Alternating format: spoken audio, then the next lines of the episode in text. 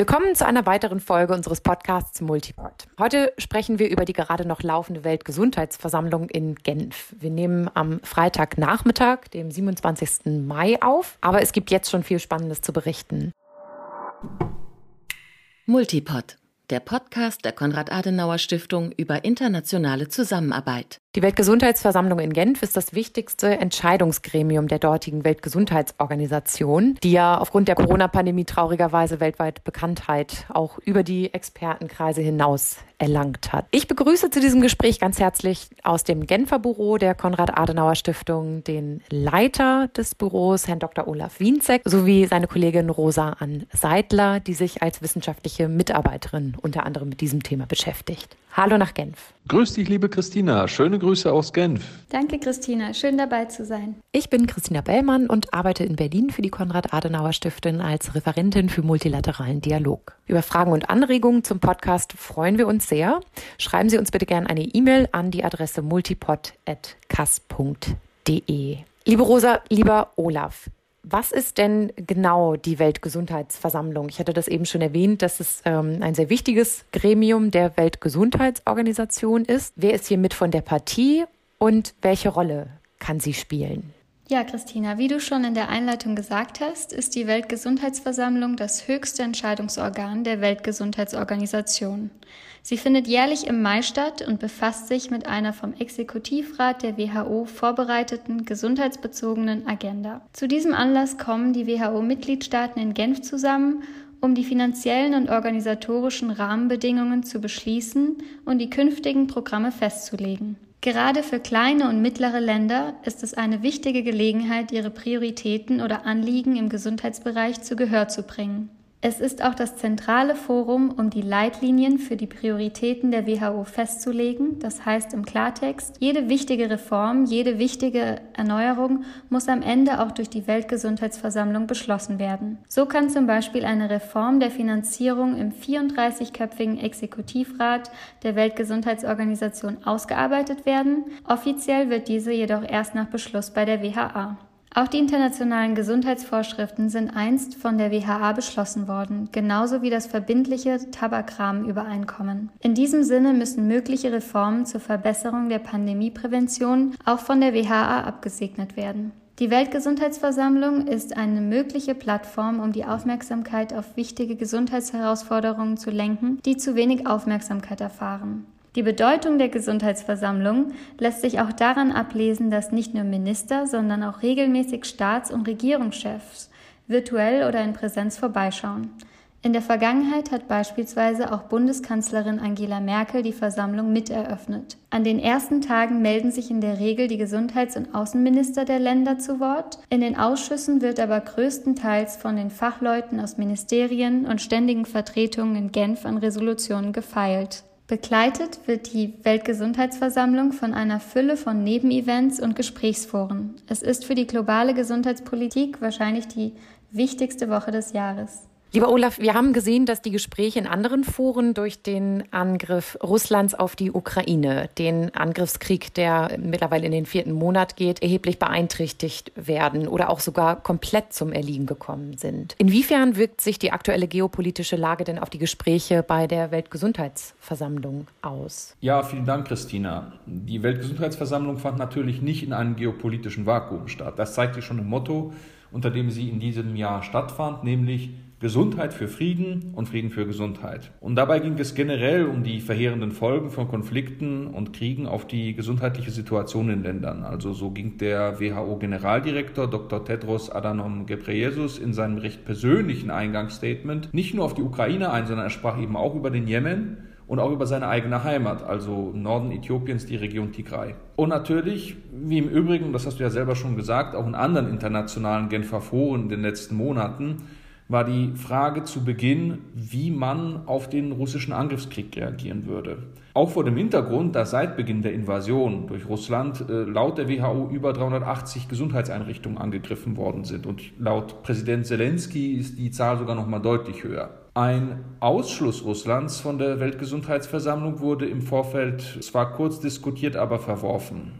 Also das heißt, Russland war jetzt auch bei der Weltgesundheitsversammlung mit von der Partie. Einer der Gründe dafür ist, dass bei den Themen der globalen Gesundheit und gerade auch der Pandemiebekämpfung man versucht, keine zu großen weißen Flecken auf der Landkarte entstehen zu lassen. Das heißt aber nicht, dass man jetzt Russland komplett ungeschoren davon kommen gelassen hätte. Also es gelang zumindest, Russland aus dem allgemeinen Komitee rauszuhalten, was die Agenda der Weltgesundheitsversammlung immer mitbestimmt. Und gleichzeitig haben sich während der Weltgesundheitsversammlung mehrere Minister und Staatschefs und darunter eben auch Emmanuel Macron zum Beispiel kritisch oder sehr kritisch über Russland geäußert. Wobei ein Detail ganz interessant war. Eigentlich alle Länder der EU haben Russland kritisiert sehr hart auch teilweise. Polnische Vertreter sprachen auch von Genozid, der in der Ukraine durch Russland gemacht wird und oder vorangetrieben wird. Aber der ungarische Außenminister vermied jede direkte Kritik an Russland und warnte auch vor einer Politisierung der Gesundheitsversammlung. Ungarn war damit auch das einzige EU-Land im Übrigen, welches nicht eines von 45 Co-Sponsoren von einer von der Ukraine eingebrachten Resolution war, die eben klar die Attacken Russlands auf die Gesundheitseinrichtungen in der Ukraine verurteilte. Russland hat dann auch seinerseits eine eigene Resolution eingereicht, äh, deren einziger Co-Sponsor im Übrigen Syrien war und die natürlich nichts von Russland als Verursacher des Konfliktes sagt und auch von Konsequenzen für die Gebiete außerhalb der Ukraine, also in Russland spricht. Wenn man sich natürlich diese Resolution vor dem Hintergrund der Behinderung von humanitären Zugängen und den Attacken auf Gesundheitseinrichtungen durch Russland durchliest, ist das im Grunde genommen eine Parodie. Die Ukraine gewann mit ihrer Resolution klar und zwar mit 88 zu 12 Stimmen. Und wenn man jetzt an die Zahl der Mitgliedstaaten der WHO denkt, merkt man, da fehlen ziemlich viele. Es war eben augenfällig, dass über 80 Staaten sich entweder der Stimmen enthielten oder überhaupt nicht erst an der Abstimmung teilnahmen. Und das waren vor allem Länder aus Afrika und Asien. Und das ist auch etwas, was man anderen Organisationen sieht, dass viele dieser Länder vermeiden, zu klar Stellung zu dem Krieg zu beziehen. Am Ende kann man sagen, dass die Abstimmung vor allem symbolischer Erfolg für die Ukraine war. Ich meine, es ist jetzt, Russland wurden jetzt nicht Stimm- oder Mitwirkungsrechte in der WHO entzogen. Aber es geht halt auch darum, in den internationalen Organisationen weiterhin eine Diskurshochheit und eine Deutungshochheit mit Blick auf diesen Krieg aufrechtzuerhalten und nicht diesem ausweichenden Narrativ Russlands eine zu große Plattform zu lassen. Und zudem lässt die Resolution wenn die Attacken auf die Gesundheitseinrichtungen so weitergehen, auch die Option offen, zu einem späteren Zeitpunkt wirklich auch schärfere Schritte gegen Russland zu unternehmen. Und das kann dann tatsächlich zu einem Verlust der Stimmrechte Russlands führen. Die Gegenresolution Russlands, die scheiterte dann wiederum ganz klar mit 15 zu 66 Stimmen. Und hier haben sich dann über 100 Länder entweder enthalten oder sind gar nicht da gewesen im Raum. Man kann das Ganze jetzt nun für recht symbolisch halten, aber es ist schon eher ungewöhnlich, dass die Weltgesundheitsversammlung sich politisch so stark positioniert. Und ich fand es allerdings trotzdem sehr richtig, dass das geschah. Apropos weiße Flecken auf der Landkarte. Seit 2017 blockiert China ja die Teilnahme Taiwans als Beobachter an der Weltgesundheitsversammlung. Nun gab es aber im Vorfeld der Weltgesundheitsversammlung eine neue Dynamik. Also auch der Bundestag hat in einem gemeinsamen Antrag von CDU, CSU sowie der Ampel gefordert, Taiwan bei der Weltgesundheitsversammlung einen Beobachterstatus zuzugestehen. Ein entsprechender Antrag fiel allerdings beim Allgemeinen Komitee durch, weshalb sich dann zum Beispiel die USA und das Vereinigte Königreich und andere Länder individuell dann sehr kritisch darüber äußerten. Aber das zeigt eben auch, dass eine Mehrzahl der WHO-Mitgliedstaaten es sich nicht leisten möchte, China irgendwie zu vergrätzen und äh, deshalb vermeidet, da eine offene Abstimmung über dieses Thema zu machen. Und immer wieder wurden auch andere Konflikte mal thematisiert. Also es gab jedes Jahr eine Resolution zur Lage in den palästinensischen Gebieten, die sich dann vor allem gegen Israel richtet. Und der Konflikt um Nagorno-Karabach spielte auch eine Rolle in den Diskussionen. Lehren aus der Pandemie und die künftige Pandemievorbeugung waren ja sicherlich auch ein Thema und nahmen einen großen Platz ein. Kann man bei diesem Thema sagen, dass man vorangekommen ist? Waren da die Fortschritte wie erhofft? Grundsätzlich werden gerade zwei Instrumente zur Stärkung der Pandemiebereitschaft diskutiert. Einmal die Reform der bestehenden internationalen Gesundheitsvorschriften und zweitens die Idee eines komplett neuen Pandemievertrags. Auch weil nicht alle Reformen mit einer Änderung der internationalen Gesundheitsvorschriften aufgefangen werden können. Es gibt unter den Mitgliedstaaten unterschiedliche Präferenzen. Das heißt, einige Länder wie die USA sehen vor allem in der Reform der 2005 beschlossenen internationalen Gesundheitsvorschriften die bessere oder zumindest die schnellere Möglichkeit für Reform. Andere wie die EU oder auch viele afrikanische Länder halten einen komplett neuen Pandemievertrag für das angemessenere Instrument, da einige Reformen nicht allein mit einer Änderung der internationalen Gesundheitsvorschriften bewerkstelligt werden können. Bei der Sondersitzung der Weltgesundheitsversammlung Ende Januar wurde beschlossen, beide Prozesse parallel zu verfolgen. Die USA hatte beispielsweise zu Beginn des Jahres einen sehr konkreten Vorschlag vorgelegt, mit ziemlich ehrgeizigen Änderungen der Vorschriften. So könnte künftig die WHO schnellere Reformen, so könnte künftig die WHO viel schneller Informationen über Ausbrüche veröffentlichen, unter Umständen selbst gegen den Willen der vom Ausbruch betroffenen Mitgliedstaaten. Die USA drückten in den letzten Monaten deutlich aufs Tempo, wohl auch in der Hoffnung, schon bei dieser WHA Konsens zu erzielen. Doch bei der Weltgesundheitsversammlung gab es zahlreiche Länder, vor allem aus der afrikanischen Gruppe, die entweder Vorbehalte zu dem Inhalt des Reformvorschlags äußerten oder aber grundsätzlich mehr Zeit verlangten, um auch einige Vorschläge mit einzubringen. Damit wird es eine solche Änderung der internationalen Gesundheitsvorschrift nicht vor der 77. Weltgesundheitsversammlung im Mai 2024 geben. Und diese müssen dann auch erstmal ratifiziert und umgesetzt werden. Auch um die Idee, die Umsetzungsfrist von den Änderungen der internationalen Gesundheitsvorschriften zu verkürzen, musste ziemlich gerungen werden. Und es gibt leider keinerlei Anzeichen, dass ein Prozess für einen Pandemievertrag schneller vorangehen würde. Die Versammlung zeigte also, dass es zwar eine grundsätzliche Bereitschaft gibt, Lehren aus der Pandemie zu ziehen, beziehungsweise sich besser auf künftige Pandemien vorzubereiten, aber eben jedoch auch, dass es weiter enorme Differenzen über Inhalt, Umfang und Schnelligkeit der Reformen gibt. Wer daher bei der Weltgesundheitsversammlung auf große Sprünge nach vorn gehofft hatte, ist wohl eher enttäuscht worden. In den zwei letzten Jahren forderten ja fast eigentlich alle Regierungschefs, Minister und Expertinnen und Experten eine deutliche Stärkung, aber auch Reformen der WHO. Was ist denn aus all diesen Bekundungen geworden? Bewegt sich hier etwas, Olaf? Kann man das so sagen? Naja, es sind zumindest eine Menge Papiere erschienen, die genau das einfordern und großartige Reformvorschläge machen. Immerhin hat vor einigen Wochen, also Anfang Mai, die WHO ein Weißbuch vorgelegt, das versucht, viele dieser Vorschläge auch zusammenzufassen und eine kohärente Vision für die Zukunft der globalen Gesundheitsarchitektur zu liefern. Ziel ist es, einige Ideen und auch bestehende Instrumente, wie zum Beispiel die gegenseitige Überprüfung der Mitgliedstaaten mit Blick auf den Zustand ihrer Pandemievorsorge, sowie Anreize für Reformen auf nationaler Ebene zu einem stimmigen Ganzen zusammenzuführen und vor allem auch dafür zu sorgen, dass die ohnehin ziemlich fragmentierte Akteurslandschaft im Bereich äh, globale Gesundheit nicht noch komplizierter und unübersichtlicher wird. In dem Papier finden sich auch durchaus einige Vorschläge wieder, welche tatsächlich meines Erachtens auch zu einer verbesserten Reaktionsfähigkeit aller Akteure in einer künftigen Pandemie beitragen könnten. Aber dieser Prozess ist wirklich noch am Anfang. Ich meine, das Papier ist erst Anfang Mai vorgestellt worden. Es war also noch ein bisschen zu früh, um das jetzt zum Beispiel abzustimmen bei der Weltgesundheitsversammlung. Aber in einem Bereich hat sich bei der Weltgesundheitsversammlung tatsächlich wirklich was sehr Bedeutendes getan und da geht es um die Finanzierung der Weltgesundheitsorganisation. Derzeit ist es ja so, dass nur 16 Prozent ihres Budgets wirklich durch Festbeiträge der Mitgliedstaaten finanziert werden was natürlich ihre Arbeit beschränkt hat. Also man stellt sich mal eine Behörde vor, die eigentlich nur mit 16 Prozent der Gelder fest planen kann. Und man hat auch in den vergangenen Gesundheitskrisen durchaus gesehen, dass dadurch die WHO auch an Grenzen stieß. Und das führte eben auch dazu, dass sie oftmals auf Kurzexperten zugreifen musste, die dann Mini-Verträge von zwei, drei Monaten haben, was sich dann natürlich wiederum negativ auf Reaktionsfähigkeit und Nachhaltigkeit ihrer Arbeit auswirkt. Also teilweise war die WHO in Krisen auch mehr damit beschäftigt, irgendwie Leute äh, unter Vertrag zu nehmen, als sich wirklich um eine Gesundheitskrise zu kümmern. Nun soll schrittweise der Anteil der Festbeiträge idealerweise bis 2029, spätestens bis 2031 auf 50 Prozent steigen. Und das ist wirklich eine Trendwende. Gleichzeitig wird aber auch eine Arbeitsgruppe von Vertretern der Mitgliedstaaten eingerichtet, die regelmäßig überwachen soll, dass parallel zur Aufstockung der Beiträge, weil das ja in Stufen erfolgt, auch Transparenz und Rechenschaftspflicht der WHO mit Blick auf die Verwendung der Gelder verbessert werden. Und das ist schon insgesamt eine sehr einschneidende Reform und ein sehr wichtiger Schritt, um auch die Handlungsfähigkeit der WHO zu verbessern. Und das war zwar schon seit Ende April relativ klar, dass es eine Einigung dazu geben würde, aber Januar war das alles andere als klar und damals hätte ich nie Geld darauf verwettet, dass man tatsächlich hier zu einem Konsens kommen könnte.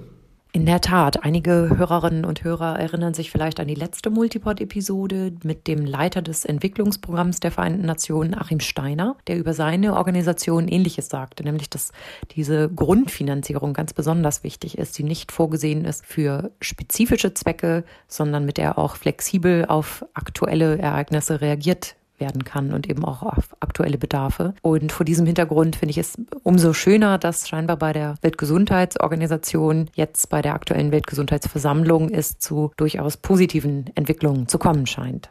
Liebe Rosa, wir haben jetzt nur bisher in Anführungszeichen über die Pandemie und die Folgen äh, gesprochen, aber welche anderen Themen spielten denn bei der jetzigen Weltgesundheitsversammlung ebenfalls eine Rolle? Danke für die Frage. Auch wenn die öffentliche Aufmerksamkeit sich auf den Krieg in der Ukraine richtete sowie auf Fragen der Pandemieprävention, gibt es genügend andere Themen und Gesundheitsherausforderungen, derer sich die Weltgesundheitsversammlung annahm. Um nicht zu viel Zeit in Anspruch zu nehmen, werde ich mich auf nur einige Schwerpunkte konzentrieren. Zum einen wurde Dr. Tedros als Generaldirektor der WHO wiedergewählt. Die Wahl war aber schon im Vorfeld gesichert, da er der einzige Kandidat war. Das ist sicherlich nicht nur, aber auch der starken und öffentlichen Unterstützung durch europäische Länder zu verdanken. Seine Antrittsrede wurde als sehr ehrgeizig und ambitioniert gefeiert. Nach seiner fordernden Zeit als WHO-Generaldirektor mutmaßen Diplomaten in Genf sogar, dass er seinen Hut für die Rolle des UN-Generalsekretärs in den Ring werfen könnte. Daneben standen auch nicht übertragbare Krankheiten zu Recht ganz oben auf der Agenda. Besonders zu Fettleibigkeit wurde viel gesprochen. Ein wichtiges globales Ziel ist ungesunde Ernährung einzudämmen, die eine der Hauptursachen für Fettleibigkeit, Diabetes und andere nicht übertragbare Krankheiten ist. Einige Beispiele für erste Maßnahmen kommen aus Mexiko und Barbados, wo die Vermarktung von ungesundem Essen eingeschränkt wurde und zuckerhaltige Getränke höher versteuert werden. Zur Referenz, in Barbados leiden fast 20 Prozent der Bevölkerung an Diabetes und ein Drittel ist übergewichtig. Jedoch auch in den allermeisten anderen Ländern ist Übergewicht ein sehr großer Risikofaktor für Krankheiten, der adressiert werden muss. Doch in Debatten zu übertragbaren Krankheiten wurde nicht nur das Coronavirus thematisiert. Besonders zu sexuell übertragbaren Krankheiten und HIV und AIDS wurden mehrere Ziele und Strategien vorgebracht. In den Sitzungen zu vernachlässigten tropischen Krankheiten appellierte Nigeria zum Beispiel Noma, eine Krankheit, die hauptsächlich unterernährte Kinder betrifft, auf die Liste der vernachlässigten tropischen Krankheiten aufzunehmen. Die Aufnahme von Noma in das Register würde die weltweite Unterstützung nach seiner Beseitigung mit sich bringen, beginnend mit präventiven und kurativen Maßnahmen für die Betroffenen. Die Affenpocken, die in den letzten Tagen die Medien dominierten, waren bei der Versammlung kein vorrangiges Thema, aber werden durchaus mit Sorge beobachtet. Von WHO-Seite gibt es noch viele Fragezeichen, zum Beispiel über künftige Verbreitung. Es gibt Medikamente und Vakzine, aber nur in begrenzter Menge und nicht alle Vakzine sind voll lizenziert. Am 2. und 3. Juni organisiert die WHO daher ein großes Treffen mit Forschern zu dem Thema Affenpocken. In den Kontexten von ansteckenden und nicht ansteckenden Krankheiten wurde auch der Zugang zu Medikamenten als ein bedeutendes Hindernis hervorgehoben, sowohl zu Insulin als auch zu Impfstoff gegen Covid-19 oder den HPV-Virus. Ebenfalls krankheitenübergreifend wurde am Mittwoch von Delegierten auch eine Resolution zur Verbesserung der Kapazitäten für klinische Studien in allen Ländern verabschiedet. Sie stellen einen zentralen Aspekt für die Stärkung der Gesundheitssysteme dar. Das ist zumindest ein kurzer Einblick in die Themen und Entscheidungen, die auf der Weltgesundheitsversammlung eher abseits des großen Medieninteresses getroffen wurden.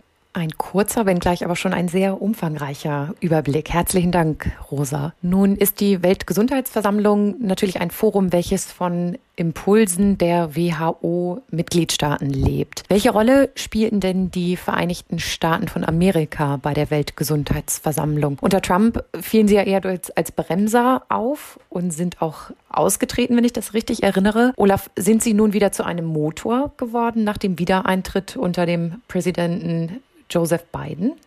Naja, sie haben zumindest ihren Austritt damals eingeleitet. Voll ausgetreten sind sie dann äh, tatsächlich nicht, aber äh, Schritte oder den entsprechenden Schritt hatten sie unter Trump dann schon genommen. Also im Vorfeld und auch bei der Weltgesundheitsversammlung selbst wurde deutlich, dass die USA sich wieder als führender Akteur im Bereich der globalen Gesundheit etablieren möchten, sowohl finanziell als auch politisch. Ein Platz, der von vielen Beobachtern während der Trump-Jahre zunehmend Deutschland zugeschrieben worden war. Die USA agierten tatsächlich im Laufe des letzten Jahres hier sehr proaktiv, unter anderem eben auch mit einem Vorschlag zur Reform der internationalen Gesundheitsvorschriften.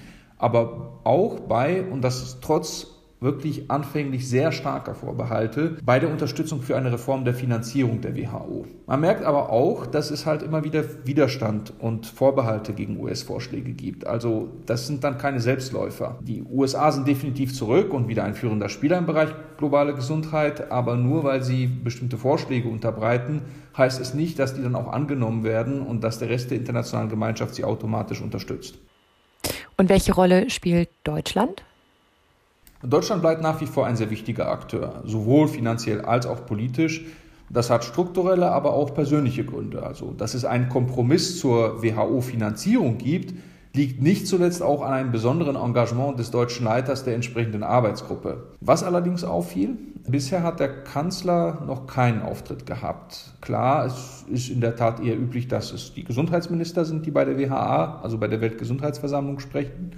Zuletzt hat allerdings immer wieder auch die Bundeskanzlerin Angela Merkel ein Grußwort bei der WHA gesprochen oder war auch mal persönlich da. Und dieses Mal war ja zum Beispiel auch Emmanuel Macron virtuell dabei. Das muss man jetzt nicht überinterpretieren, aber die starke deutsche Rolle ist über ein ganzes Jahrzehnt gewachsen und konnte sich vor allem auch auf die starke politische Priorisierung der jeweiligen Minister, aber eben auch auf die Bundeskanzlerin stützen. Und es sollte im Interesse Deutschlands sein, dies weiter aufrechtzuerhalten, nicht nur finanziell, aber eben auch politisch und auch das von der höchsten Ebene. Zum Schluss würde ich euch gerne noch die abschließende Frage stellen, wie ihr die Weltgesundheitsversammlung insgesamt bewerten würdet. War sie aus eurer Sicht auch angesichts der aktuellen Umstände letztlich ein Erfolg oder war es eher eine Enttäuschung? Wahrscheinlich weder noch.